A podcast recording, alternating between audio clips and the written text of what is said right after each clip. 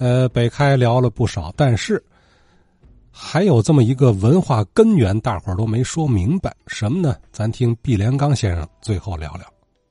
这些日子啊，大伙儿看北开，我也想说说北开这个地点呢，呃，很有名气，尤其它跟这个曲艺啊，是有这个非常亲密的这个和联系。当年这个卖艺的曲艺唱曲啊，这些人呢，天津有有三个地界，其中有啊北城根、西城根，还有北开。北开当年呢，呃，这个名称就是北门外开阔的开洼。这地界呢，渐渐的有居住人了，尤其这个漕运，这个船上的人和买力气人。啊，越聚这个人越多呀，呃，就形成了一些个摆摊呀、卖破烂的、卖乱七八糟的，还有一个大把是这个卖艺的都出现了。当年呢，有一种啊，这个木板大鼓流入这个天津以后啊，这些艺人呢就在这个北开这个呃这名地儿，所谓名地儿在卖艺，其中啊就有著名的这个宋武、胡适、霍明亮。等这木板艺人呢，就在这这个说唱，他们说唱的都都是长篇大书，你看大宋八义、女英烈、愚公难，呃，都长篇。木板艺人呢，这个时间里出现了两个了不起的人物，因为有一个叫宋武啊，木板这个艺人宋武啊，是那个盲人，给他伴奏的呢，一一个年轻人是谁呢？叫刘宝全，哎，就是赫赫有名的京韵大鼓创始人刘派，刘宝全，他年轻的给那个宋武伴奏，后来呢，他嗓子好啊，他也想唱啊，他就没拜宋武，拜霍明亮为师了，学这个木板大鼓。这个木板大鼓当年叫切大鼓，经过这个刘宝全先生的这个改革，吸收京韵。对啊，吸收其他的这个一些呃精华吧，形成了京大鼓。刘宝全先生晚年回忆，他说：“我就在这个北开院了劲起家。”这北开这个是刘宝全。这白云鹏呢，也有他的回忆。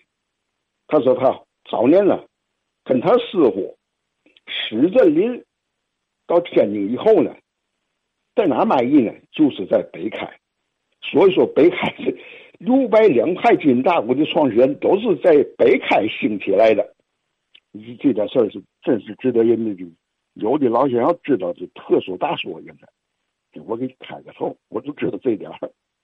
还有那个有在这个节目当中有位先生先生提到了相声演员严小如，那个吴奎海也到北开北开来卖艺了。他这个严小如啊。当年上北开卖艺的，他才十五六、十七八岁，这他很年轻了。他不是马三立的徒弟吗？可是他的岁数比马三立大呀。他那当然是不是跟马三立学的，跟谁学的？老人没跟我讲过。他讲嘛呢？当年的严小如啊，跟这谁呢？吴奎海，还有一个叫王占鳌的，三人呢，没辙就在北开的名地儿说相声。当年不是兴说相声前兴这拢人时候，就是白沙写字嘛，他们就写上这个，呃，这个自个的名字，三个人的名字，这三个人名字横着念呢就有意思了。大伙这个一念念成嘛呢？武阎王，武魁海不是武字嘛？严小如是严字，王占奎是王字，武阎王，哎，这这当这当时啊，挺受欢迎的。一看这白大写的前面三个大字。横着念叫五阎王，大伙就乐，呃，挺火爆的。可是他们段子不多。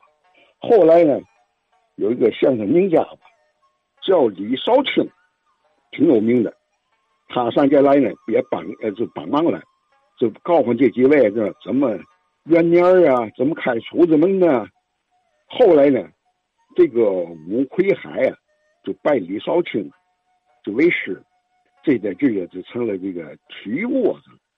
由于这个料地儿后来形成了有棚子、席棚子、草棚子、简易的的土房子，也吸引一些说书的人来了，一些说书的前辈啊，比如说王杰培是说永庆生平的，傅杰顺说包公案的，张伯尊说济公传的，陈永启说岳飞传，而且就形成了义顺茶园、三德轩，哎，这慢慢的就得兴起了这个，成了这个这个区域的一个一片阵地了。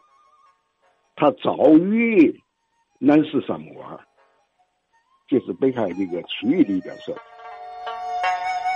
好，今儿咱就聊到这儿，明儿继续。话说天津卫。